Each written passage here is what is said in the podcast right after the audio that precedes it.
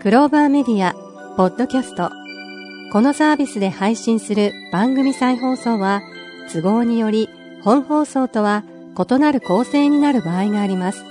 あらかじめご了承ください。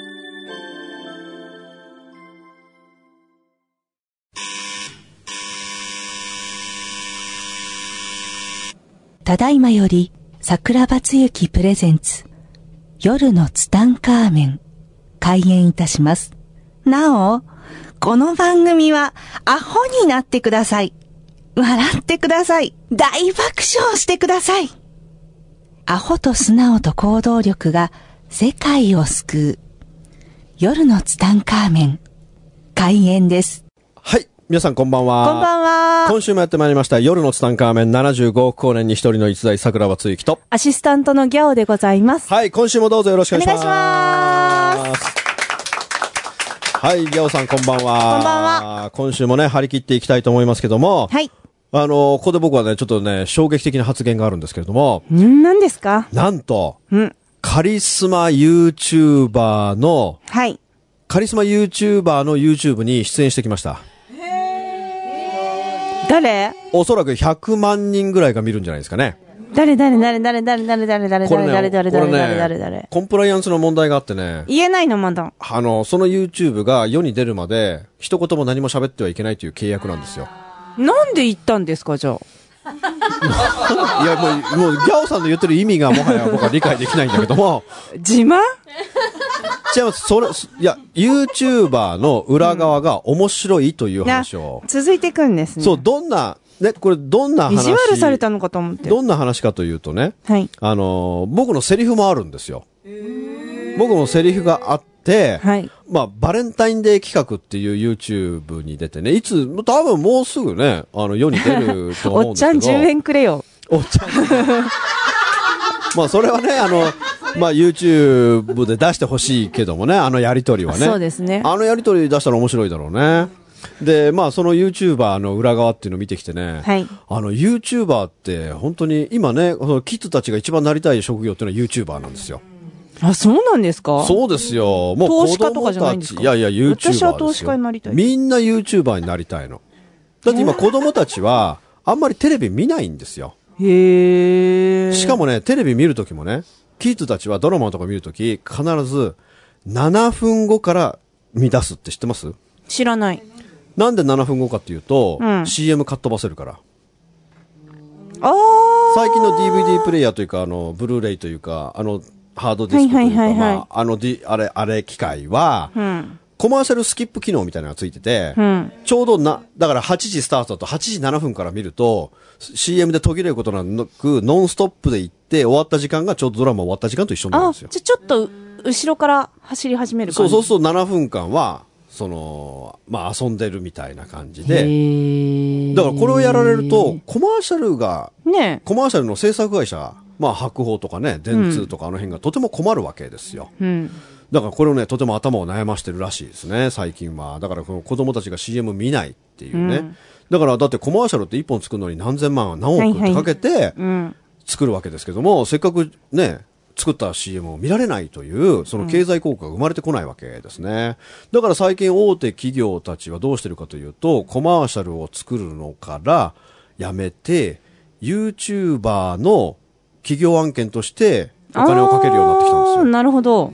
だから YouTuber ってね、みんな広告、ほら、YouTube ってさ、すごいストレスじゃん。始めた時にさ、うん、 5秒ぐらい CM が流れるバージョンとかさ、なんか45秒見ないとさ、始まらないやつとか、うん、途中でも CM 入れるとか、うん、あれ超ストレスですけど、あれっていうのはもう CM 見るたびに、その YouTuber に0.03円ぐらい入っていくわけですよ。うんうんだからね、あの、世に出てるヒカキンとかさ、もう大御所いっぱいいるじゃないですか。はいはい、あれはその広告収入で生きているって皆さん思ってるけども、うん、もちろんそれだけでもすごい金額になりますよ、はい。すごい金額になるけども、実際は企業案件が面白いんですよ。だからこの企業案件で、あの、もう僕、あの、実はね、あの、YouTuber の、はい、もう一流、もう、名前言ったら全員が知ってるような YouTuber たち、大御所 YouTuber の、はい経営コンサルタントと、ちょっとこの間会ってお話をいろいろしたんですよ。あ、コンサルついてんですか全員ついてます。まあ、そっか、お金動きますもんね。もう全員ついてます。コンサルが。でね、この人がめちゃくちゃ面白くてね、うん。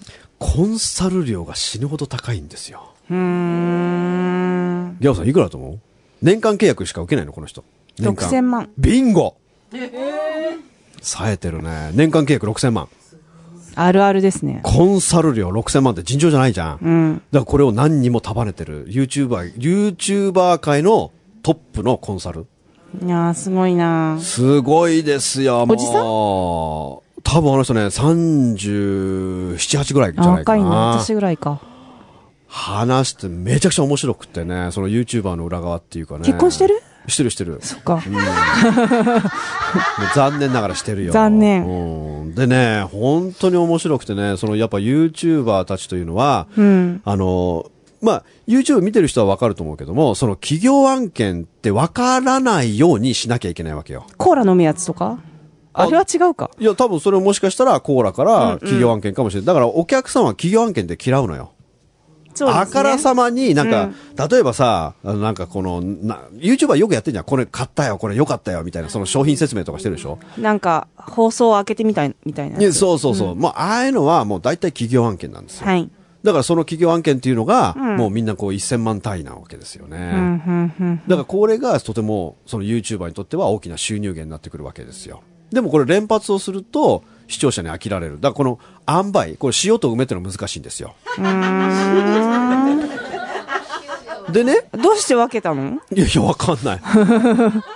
わかんない。それでね、あのーいろんなこう YouTuber たちを束ねてて、で、今ね、その、これ絶対言わないでねって言われたから言えないんだけど、芸能人たち、うん。芸能人たちが YouTuber に折れてきてるの。草薙くんそうそう、草は、薙草薙くんはまあみんな知ってるか。そうそうそうそう。だからちょっとこう、なんかあんまりこう露出できなくなってきた方たち。うん、うん、うん、うん。これがその彼のコンサルを頼み、YouTuber としてやっていく人あがー退去して待ってるという状況で、だ誰がいるとか教えてもらったらこれ絶対言うなって言わ言われたから言えないけ自ど、分でやるより絶対いいですもんね。そうなんですよ。だからね、本当にこの時代は YouTube の時代になっているなというね。で、この YouTuber っていうのは本当に大変な仕事だな、そう撮影に携わって、まあ本当に大変な仕事だなっていうのは、改めて、えー思いましたね。あれだってみんなヒカキンとかも、ヒカキンさんとかも自分で撮って自分で編集してってやってたんですよね。今はわかんないけど。あ、今もやってるんですよ。今もやってらっしゃるのヒカキンはね、今でも自分でやってるんであすよ。すごいわ。まあ、ほとんどの人が自分でやってないですね。その大御所たち、みんな外注で、もう、自分はと取る。あ、取るのも外注ですからね。あ、そうなんだ。はい。あ、だからそういう人によって違いますけどもね。ううんんうんだから本当この YouTuber っていうのはこう、舞台裏っていうのは結構大変だなというのが僕の感想ですよね。でね、最近ね、その芸能関係の人たちとね、はい。会うことがめちゃくちゃに多いんですよ。へー。で、この人たちの。話がね、めちゃくちゃに面白くてね、まあ本当貴重な体験をさせてもらってるんですけども、あの、この間ね、僕ね、ABEX、はい。ね、誰でも知ってますよね、ABEX。ABEX の、えーボイストレーナーの人のう、ん。ボイトレを受けてきたんですよ。へー。だから今日声違うでしょね、なんか違う気がする。声違うんですよ、今日は。なんか伸びやかだなと思ったで。すよね。これはね、非常に興味深い、2時間ぐらいレッスン受けましたよ。ふーみたいなね。なんかもう、とても、とても面白かったですね。まあ、あとそれとか、あの、音楽プロデューサーとかね。この音楽プロデューサーの話が秀逸でしたね。あ TK ね。TK ね。だから、この音楽プロデューサーっていうのは、このいかにこう、売れてない人を発掘し、こう世に出すかっていう人なんですけど、面白い話をいっぱいしてたけども、あの、ピアノピアノで、あの、ピアノ奏者で、はいすごくこう、上手にピアノを弾く人がいる。うんで、その、ピアノというのも、ジャンルというのは、どっちかというとこう、癒しのピアノうん、うん、うん。癒しのピアノを弾いていて、すごく上手だけれども、はい。全く世に出れない。上手なのに、その、売り方が、うん。まあ、売り出し方が、その、良くなかった。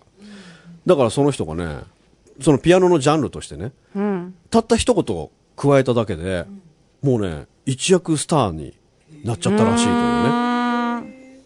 だから普通ほら、ピアノの、なんとか、癒しのミュージックとか言うんだけども、その人はね、そのピアノっていう前にね、アロマってつけたんでね。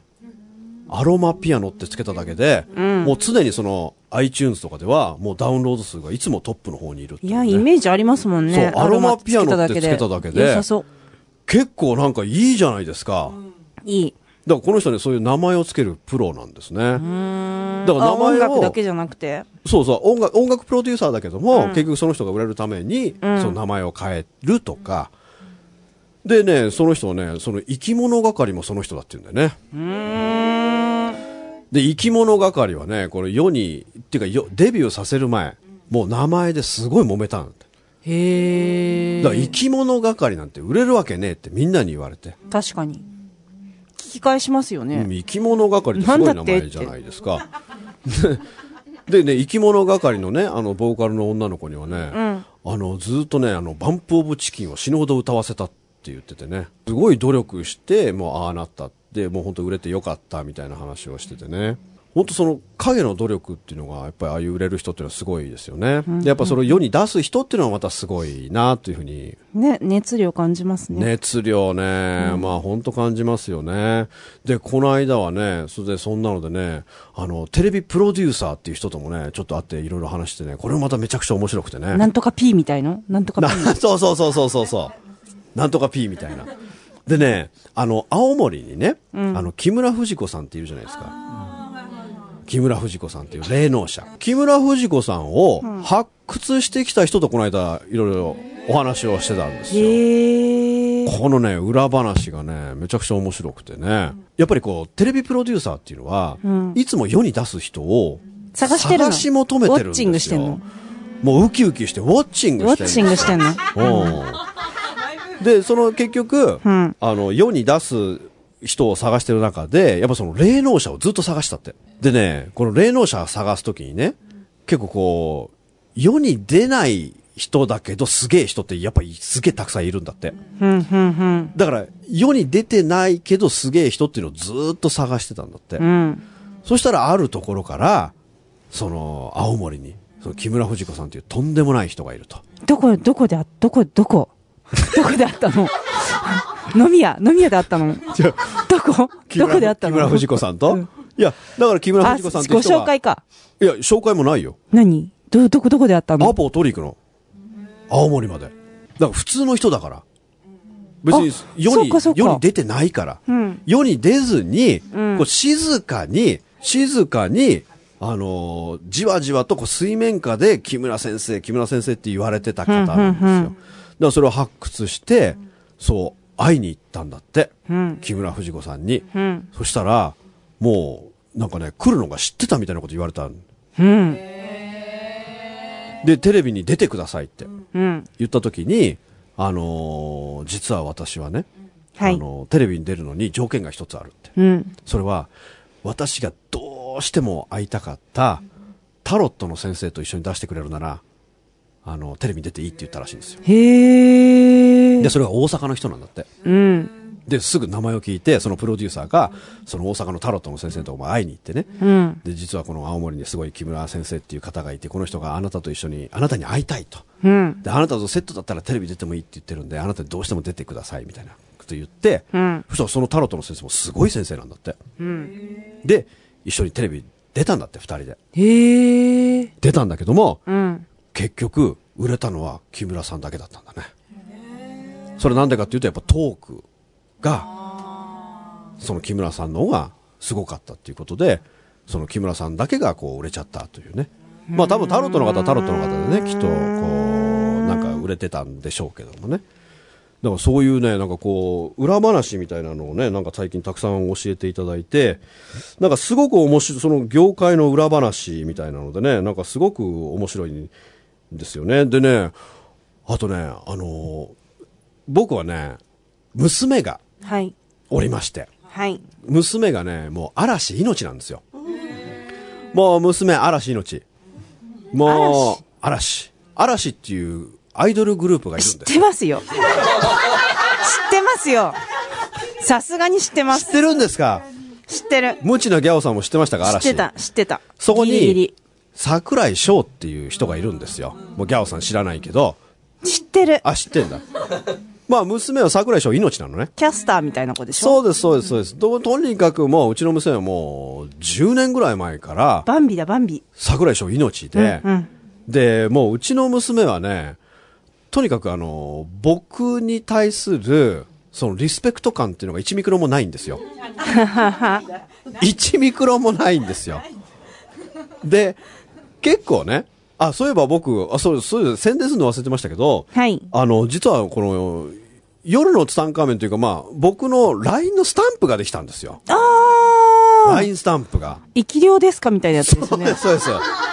それって生き量みたいな。それって邪気じゃねみたいなスタンプが売ってて。はい。もうこれぜひ皆さんはもう絶対買ってほしいんですけども。どこ、どのシーンで使うんですかいや、だからちょっとなんか、生き量みたいな。ちょっとなんかこれ、すごいちょっと肩が痛いとか言ったら、いや、それって生き量じゃねみたいな。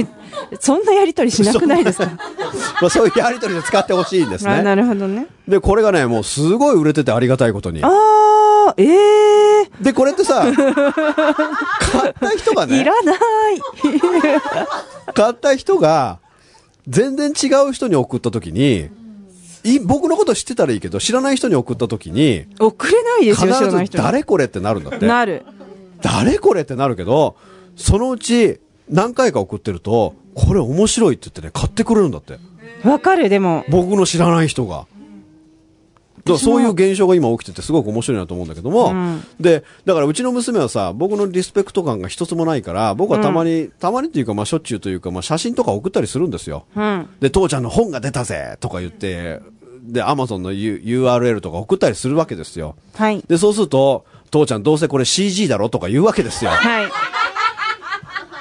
ほんで なるほどね。で、ほら、あのーあれがありますよ、その、レビューがありますよ。はいで、結構いいレビューとか書いてくれてますよ。だからそういうのを、スクリーンショット送って、うちの娘に、ほら、どうだ、父ちゃんの本は売れてて、みんな喜んでくれるんだぞ、なんて送ると、うんうんどうせ桜でしょとか書いてくるわけですよ。だからそういうふうに僕のこ手強う、いリスペクト感が全くないんですよ。うんで、最近、こう、密かにこう、芸能人とかと会ったりするんですよ。うん。だから芸能人とのツーショットの写真とか送ったりするわけですよ。はいそうすると必ず、そっくりさんでしょとかいう。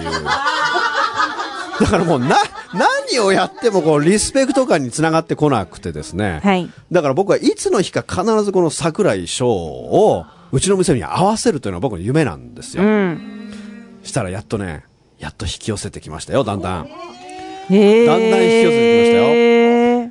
誰に会ったかというと、うん。ホリプロのとあるマネージャーと出会ったんですよ。ホリプロの。この人、敏腕女性マネージャーなんですよ。愛しみたいな感じそうそうそうそうそうそうそうそうそうそうそう。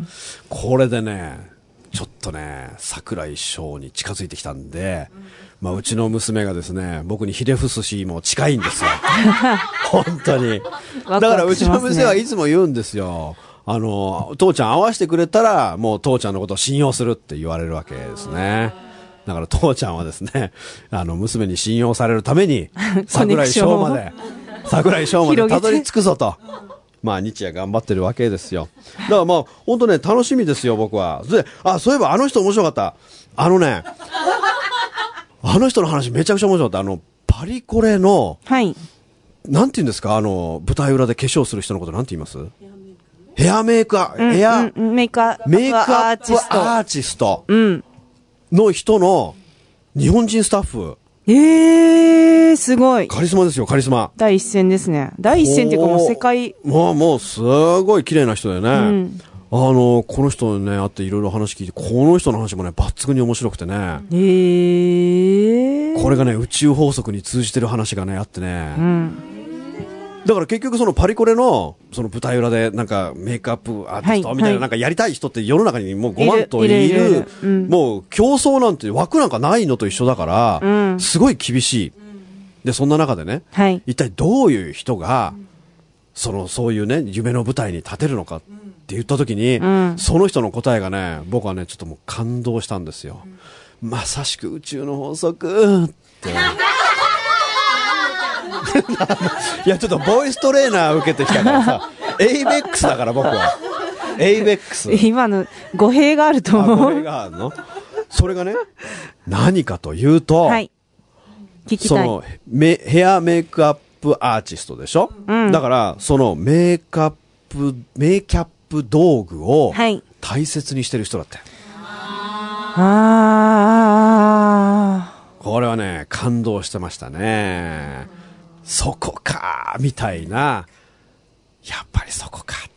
やっぱり一流になる人は、やっぱね、道具をあ。お粗末手に入れししてなてい。るううん。ーん。すごく美しく、丁寧に使ってるって。ここにね、僕は感銘を受けましたね。ああ、いいですね。いいやっぱりそ話。こが一流はやっぱり物を大切にするんだっていうね、僕もいつも言いますよやっぱりね大切にしたものからしか大切にしてもらえないんだというね、この宇宙のね法則だからやっぱそれをねやっぱ守ってる人がやっぱ一流になっていくっていうのをその人が言っていて、ああいい話だなまさしく宇宙の法則とか思ってねまあいい話でしたねあれはねまあこれねそうやってね本当にこの大物と言われる方たちとですねなんかはい結構いろんなところでこう出会いをいただいて、まあ本当面白いなという感じなんですね。で、僕最近ね、はいまあ先週だか先々週だかビジネスの話もしましたけども、あのーやっぱり僕が今注目してる仕事があってね、これはね、ぜひ、あのー興味ある人やってほしいと思うんですけどもね、はい今ね、時代はね、VR の時代ってわかります ?VR。ギャオさん知らないですか、うん。もうギャオさん今日無知全開ですね。そう。そうですね。あの、ゴーグルみたいなやつをかけて、見ると、 3D に見えるやつ 3D になるやつですよ。もう、あれが今すごい流行ってるんですよ。よいしょ。あの、んいや、今のはね、よくできてますよ。へー。でね、あの、山田電機とか行くとね、すごいやつ体験できるんでね、もうぜひ体験してみてほしいと思いますけども、さ、もうこれからの時代はね、本当全部 VR になっていく時代になるんですよ。で、最近はね、その iPhone をそのゴーグルに入れるだけで、その VR が見れるっていうのをね、Amazon でね、2、3000円で売ってるんですよ。これがね、すごいんですよ。もう iPhone がもう映画館というかもう飛び出す、もうすぐ、とにかくすごいことになるんですよ。まあ、ギャオさんもうね、なんか機嫌悪そうな顔してるけど、もう久々に八つ赤村みたいなね。全く響いてこないけど。ね、全く響いてこないけど、うんだけどね、この VR というのが、これからの時代どう対等していくかというと、もう不動産屋さんとか、もう内見ああ、いいですね。内見といかいいいいらなくなるの。絶対いいだからそのゴーグルをかけただけで、内見がもう体験できるの。360度だから。ああ、いい。行かなくていいんだ。そう。で、僕もこの間ね、山田電機に行ってね、うんあの、マイクロソフトが作ったその MR っていう VR の最新型のやつを体験してきたのね。うん。もうそれはね、マチュピチュ遺産の、だからそのマチュピチュに行かなくても、もうマチュピチュに行った体験ツアーができるあ、。ちょっと気になる。これね、ゴーグルかけた人はね、みんな叫ぶ。僕も叫んだ。ほう。なんでか、なんでかって言うともうあまりにもリアルすぎるの。もう360度だから、上見たら空、下見たら地面、後ろ向いても右見ても全部、マチュピチュ遺産にいるのと同じ状態になるの。しかも超リアル。で、ヘッドホンするでしょ雨降ってきたりとか雷とかもうほんとリアルなの。もうこれからの時代、本当家にいても映画とかそういう風に見れる時代なんですよ、今。だからこのね、今ね、何が足りないかというとね、この VR の動画撮影者というのが圧倒的に足りないの。だからこれからの時代、この VR の動画撮影というのは、うん。僕はね、絶対食べていける。あの、少ないから。いや、できる人が。で、これから本当に VR に全部変わっていくから、うん。もうね、これ今やったらね、すごくいいと思いますね。だから VR とね、ドローンなんですよ。VR とドローン。ドローンはその地区によって高さが決まってるんですね。うん。うん。飛ばせる飛高ばさせがなかったりするんそでうすね。そうそう。だけど海外とかは多分まあそれ国によって知らないけどもね、そのドローンと VR を組み合わせたやつとか僕は絶対流行ると思うんですよね。これをやると、そこに行ってもいないのに行った感覚になるわけですよ。空飛んでるみい。たいになりますね。あの、だからそのピラミッド行くときとか、もうピラミッド登ってるとかさ、まあそういうのがいろいろ体験できたりする、まあ優れもんなんで、まあこの VR って僕はこれから一押しですね。はい。ということで、えーあ、もう、あ、こん、あ、もう時間がなくなっおちゃ知う。らせして。 VR の話なんかしてる場合じゃなかったそうでした、そうでした。はい、大事なお知らとせがいうことではい、大事なお知らせがありますね。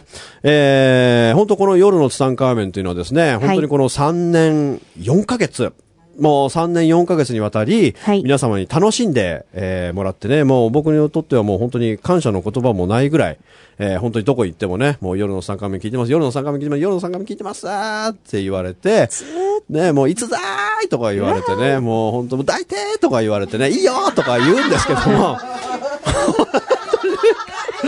本当にまあ、ほまあ本当この夜のツタンカーメンというものがあって、はいえー結構本当にあの、いろんな人にこう知っていただくという機会があって、本当にもう感謝の思いでいっぱいなんですけども、はいえー僕はね、本当この2年、2年前から、 2年前から自分の師匠に、もうずーっとやめろって言われてたんですよ。ええー。それも一人ではなく、複数のお方たちから、もうずーっとやめろって。そうだったんですね。はい。でもやめたくないから、うんあのーあ、まあわかりましたわかりましたと言いながらごまかしながら来ましたけども、もういよいよですね、はいまあ複数の、まあ霊能者なんですけどもね、まあ本当にその、とにかくやめろと。もうとにかくラジオやめなさいと。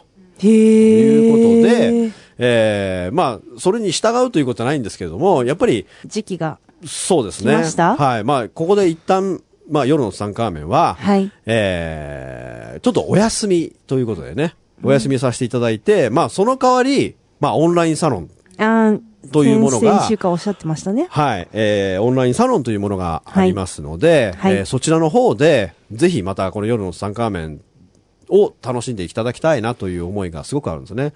だからこれは、まあ、えーまあ前回か前々回かね、はいこのオンラインサロンの話をさせていただきましたけれどされてまも、したねまあこのオンラインサロンの中で、はいえーまあ偉大な、えー普段会えないような方たちをうん、次から次へとインタビューしていく。あまあ、あとは僕が一人で語る時もあるでしょうし、うんうんうんえーまあこのね、えーラジオでこうやって皆さんにお会いできることは、まあちょっととりあえず、えー一旦休憩をして、はいえーそのオンラインサロンの方で、まあ皆さんの、皆さんにね、えーお会いをさせていただきたいなという、えー僕の切なる願いというものがありましてね。はいまあ本当に第1回目の放送はね、もうギャオさんと、懐かしいですね。まあ僕とギャオさんとね、もうザビさんと、えー、3人と、あと、まあ何人かいらっしゃいましたけど、まあその方たちとね、一緒にこう、やらさせてもらったことが本当昨日のようにね、思い出しますけどもね、幻のね。幻の第0話っていうのも、ボツ回ボツ回あまりにもいけてなくてボツになったと いうね、ボツ回もありましたけども、懐かしい。はい。まあそういうのもありましたけども、本当にこの3年ね、4ヶ月という間、まあ本当に、まあ僕は本当にね、あのー まあこう見えても結構一生懸命やったつもりいで。や、えー毎週ネタがね、あるのが素晴らしいですよ。まあよくよく考えたら3年4ヶ月もよく毎週毎週30分も喋ってきたなというね。何かしら喋ってるわけですからね。ねえ、本当にすごいですねよ。まあ、それでもね、喋ってないネタがまだ、えー無限にあるわけですから、一体どんな人生なんだって感じはしますけどもね。皆さんもお聞きいただいてね。ね本当に、ありがたいです本当にこれはね、あの、聞いていただく、あの、皆様方がね、いはいたおかげで、まあ、こうやってね、あ面白いとか言っていただけるので、まあ、こうやって走り続けて頑張ってきましたけれども、はいえーまあ、そう、とりあえずね、まあ、これを聞いて、えー嘆き悲しんでる人がもう75億人いるっていうのは分かってるんですけれども、 まあ、またいつの日かね、はい。 I'll be back っていうことでね、 まあ、帰ってきたいなという思いを持って、はいとりあえず一旦ここで夜のツタンカーメンは、えー、とりあえずお休みさせていただこうというね。だから、まあ今回もね、ギャオさんが帰ってきてくれて本当にすごく嬉しいですよね。あ、そうなんですよ。フラッと帰ってきて。はいね、本当にだからもう、終わりらしいみたいな。ね、ギャオさんで始まり、ギャオさんで終わるといよかうったでねす。なあそういうのが、えー本当に僕は嬉しいなというふうに思うんですけども、まあこれを聞いてる皆さんもですね、また、えー皆さんにね、えーお会いできるのを楽しみにしているのと、やはりオンラインサロンの方にですね、えー皆さん遊びに来ていただけるといいかなというふうに思います。ということで、はいえーこの辺で終わりたいと思います。ギャオさんなんか最後一言ありますでしょうか大丈夫。大丈夫。はい、そういうことですね。 はい、もう、ギャオさん何もないということで、はいえーまあ、夜のツタンカーメンはですね、まあ、永遠に不滅ということで、 Yes えーこれからも僕は死ぬまで、えー夜のツタンカーメンを、えーで、えー走っていきたいなというふうに思う次第で、とりあえず一旦マイクを置きたいなというふうに思います。ということで、皆さん3年4ヶ月の間、大変お世話になりまして、本当にありがとうございました。ありがとうございました。また会う日まで、さよなら。この番組の提供は、自由が丘パワーストーン天然石、アメリの提供でお送りしました。